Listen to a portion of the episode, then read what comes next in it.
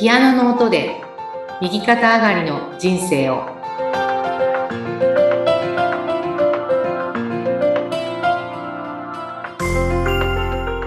皆様こんにちは。東ひかりです。こんにちは、インタビュアーの山口智子です。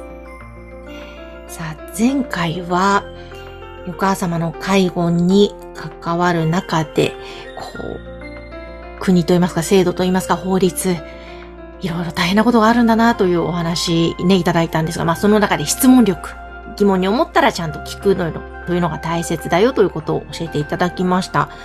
で、なんかふと思ったんですけれども、まあ、私と割と私の周りに、相続の関係を担当する税理士さんとか司法書士さんがいて、まあ、その方たちが言うのは、生前になるべく家族で相続のことを話しておくのが大切だよっておっしゃってて、いやー大切だなと思ってる矢先にうちの母が倒れて、もうその話ができなくなっちゃったんですけども、いや、この前のね、ひかりさんの話を伺って、いやーやっぱり生前に話しておくって大切だよなと思いながらも、それってなかなかやっぱり壁があるご家庭多いんだろうなっていうのも思います。ね、本当ですよね。その、まあ、例えばまあね、欧米で、私もどこの国って忘れちゃったんですけど、うん例えばもう結婚するときに、うんそういう、あの、自分がもし死んだらどうするっていう話も、セットっていう風にね。はい。だから、あの、当たり前に、うんまあ自分が死んだらね、まあ例えばお葬式はこういう風にしてほしい。そしてあの、財産はこういう風にしてほしいとか、うんそういうことを結婚するときに、まあまずはお話しする。うん。で、だからこう、遺書ですね。うん遺言書とか遺書とか、はい。遺言書か。ね。そういったものは結婚の時もセットっていう風な国もあるらしい。それいいですね。うん。だってまあそれはその、義務なんですよね。うーん。前に私あの、結婚って何ですかっていう質問、山口さんにもしたかですかね。はい、はい。覚えておられます？え、あの、覚えております。はい。ね。あの、三つ。ね。あの、まあ、浮気をしない。まあ、低層ですね。で、財産を共有する。うん、で、最終、あの、もしもどちらかが、まあ、具合が悪くなった時にね、見捨ててはいけないっていうね。あの、ちゃんと、えー擁護する。あの、義務があるっていうね。これがまあ結婚の三つのお約束なので、当然ですよね。ある意味。ね特にあの、財産のことに関しても共有するって決まってるんだから、法律で。うん。日本の場合は。だったら、自分が亡くなった時にその共有していた財産をどうしたいかっていうのはね。まあ、子供がいらっしゃれば、法律で、まあ自然に、あの、分けられるんですけれども、だからこう、そういうね、こう、まあ私がこう、皆さんとお話ししてね、どうしてもこう、経済を中心にみんな生きてるんですよ。うん。毎日が。はい。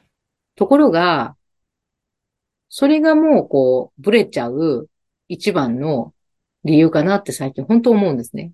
ほう、経済を中心に考えてるとブレてしまう。そうです。あの、経済って、あの、変わっていきますよね。うん、変わりますね。状況が。ね、今だって円がいくらとか、ね、円とドルに対、あの、ドルに対して円がいくらになってるっていうのとかう。ん、で、ね、国の政策でもそうだし、うん、ね、あの、物価が上がったり下がったりもするし、はい。家賃だってね、いろいろまあ、いろんなことがこう、流動的じゃないですか。うん。そして先が読めないですね。はい。来年どうなってるかなんて、ほぼ誰にもわかりませんよね。そうですね。わからないです。わからないですよね。来年じゃあ今、この時点で、来年の今、円がどんな状態になってるかななんて、全く見通しつかないですよね。はい。だから、そういう流動的で不安定なものを中心にすると、うんそりゃ不安定になりますよね。はあ、そうですね。そうだ。うんそうでしょ？うんだけど、みんなそこを必死でやってるわけです、なんか。うん。あの、お金うん。がやっぱり中心なんですよ。はい。ところがですね、あの、それが不安定であると。じゃあ何を中心に生きればいいのかなっていううん。ことなんですね。それは、まあ、井崎慎先生にそれはね、私も教えてもらったんですけどうん、何だと思います？山口さんは。ええ何をお中心金を中心にしてはいけないと。うん。ええなんだろう。ええ自分のうん魂からの声？自分の魂からの声いいですね。高さ、なんでしょう、なんなんでしょね。あの、まあ死ぬことですね。う。ほー。やっぱ死っていうものを捉えていくってことです。死を捉えていく。そうです。うんあの、いつ死んでもいいように生きるっていうのもあるんですけど、うん。まあ、実際いつ死ぬかなんてわかんないじゃないですか。はい。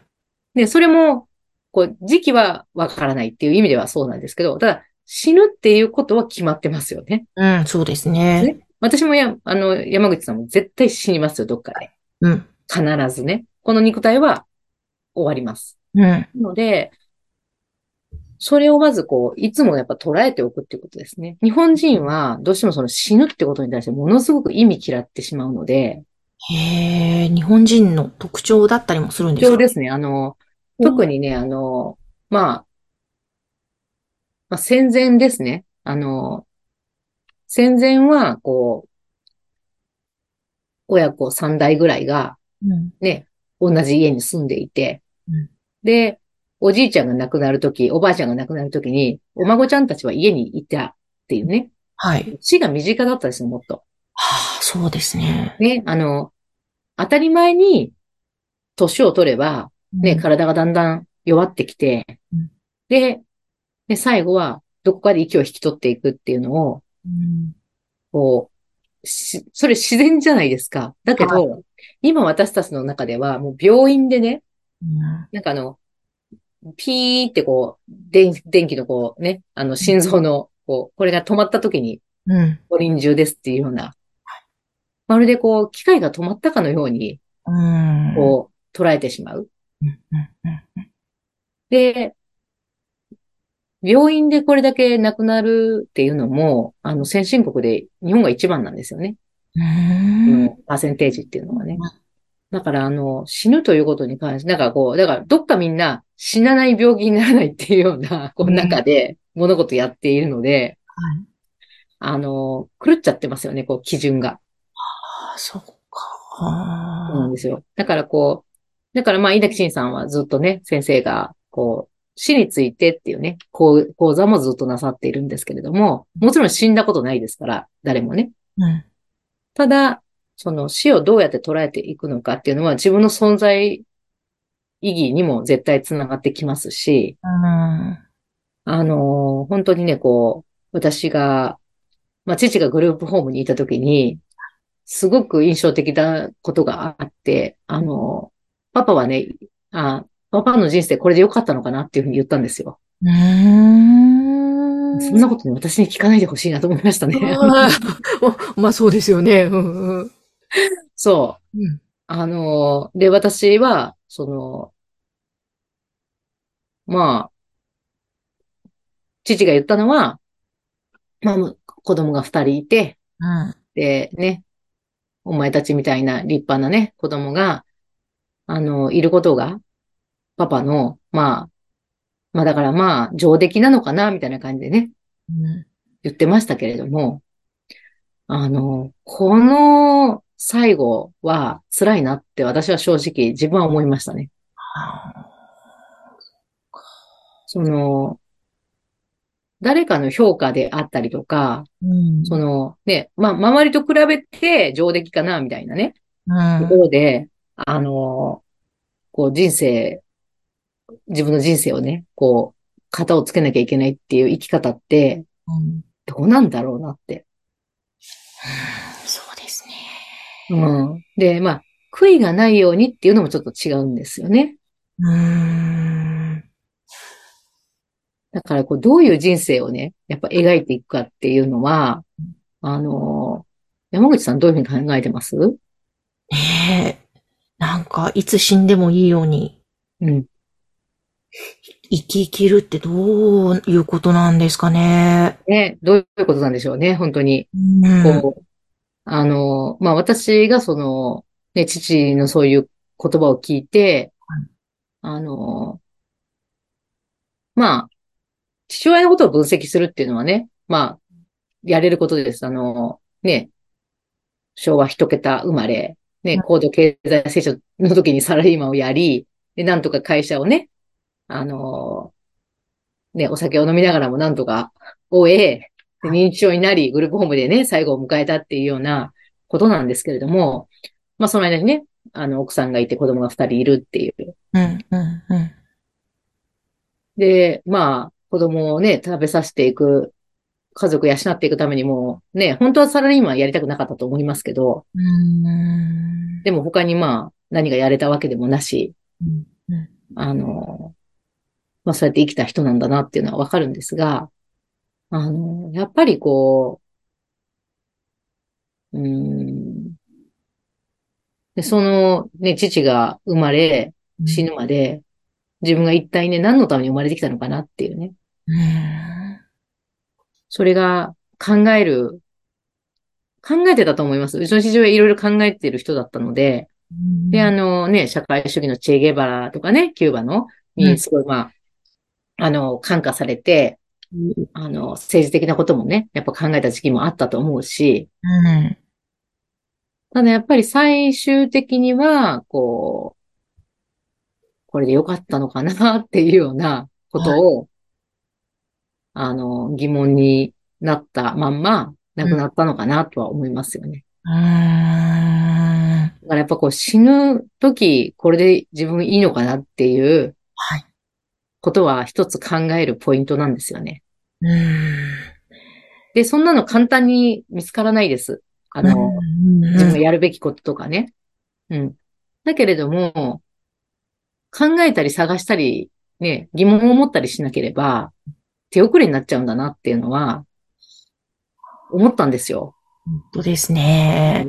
で、例えば私がその井崎慎さんのコンサートを皆様にね、広げるっていうこのボランティアの活動をしていますけれども、これもですね、あの、すごくやりたかったっていうようなこととは違うんですよね。うんあの、まあ、介護の仕事で、ある程度こう年収がね、うん安定して、あんまりもう自分が働かなくても、まあ1億円超えたぐらいかな、そのうん売り上げがね。したはい。時に、あんまり自分がその現場でいっぱい働かなくても、うんあの、こう伸びていくようになったし、まあ、お金と時間に余裕がすごくできちゃって、うんもうしばらくぼんやり遊んでた時期があるんですね、なんか。こう。まあもちろん母のことはね、家で見てたんですけど、え、気持ち的にですね、なんか、そんなにこう、いろんなことに一生懸命じゃなくて、まあ余裕ができちゃった。で、その時にですね、なんかもう、つまらなさすぎて、うん、うん。面白くないっていうか、はい、やっぱりそういう気持ちになるんですね。なりますよ。山口さんどうですか？今もうお金も時間もあったらどうします？いや、でもそうなったことがないので、まあ、よく聞くんですよ。そうなった時に本当につまらなすぎてどうしようもないみたいな。だって明日の朝起きても何もやることないですよ。ねだ、だ今の状況からすると、えーもう自由に好きなことやっていいじゃない、羨ましいなって思うけども、いざそういう状況になったら、いや人間ってやっぱそうなんだなってちょっと、そうそう。だからその、自由に好きなことって言うけど、うん。じゃあ好きなことって何で？すか漠然としてますよね、そこがねそう。。で、あの、もちろん思いつきます。まあ、映画に行く、ね、あのう、ん美味しいものを好きな人と食べる、好きな時にね、海外旅行するとかね。うんで。もね、そんなの飽きちゃいますよ。そうですよね。で、沖縄で1ヶ月のんびり過ごす。それも、あの、ずっとそれがね、うん。継続できる人も、すいるとは思うけど、やっぱ少ないかなと思います。うんうんうん。ゴルフばっかり毎日やりたいとかね。よく聞きましたよ。飽きますよね。で、そしてー生きがいみたいなものがね、失われると言いますか。そうそうそうそう。で、私が、そのもう、毎日ね、もうだんだんもう死にたくなってくるっていうか、もう生きてんだか死んでんだかわかんないみたいな自分がね。はい。そんな感じになったんです。もちろん、あの、母が、がいるからね、母の介護しなきゃいけないから、当然、一日に何時間かはね。だからそれだけが自分がやるべきことであって、あとはもう全部任しちゃったっていう状態の時にね、私どうやって生きていくんだろうって。思ったんですよ。ちょっとこのお話まだまだなんか伺えそうですので、そうですね、はい。すごくあの、はい。あの、私はちょっとね、これ答え持ってますので、あ、そうなんですね。次回お話しします。次回皆さん答えを楽しみにしていてください。はい。そして、ひかりさんの LINE 公式アカウント番組の概要欄に掲載しています。ぜひご登録いただいて、井崎慎さんのコンサート情報ですとか、またあの番組へのご感想とか、そういったものもぜひお待ちしていますのでお寄せください。ひかりさん今日もありがとうございました。ありがとうございました。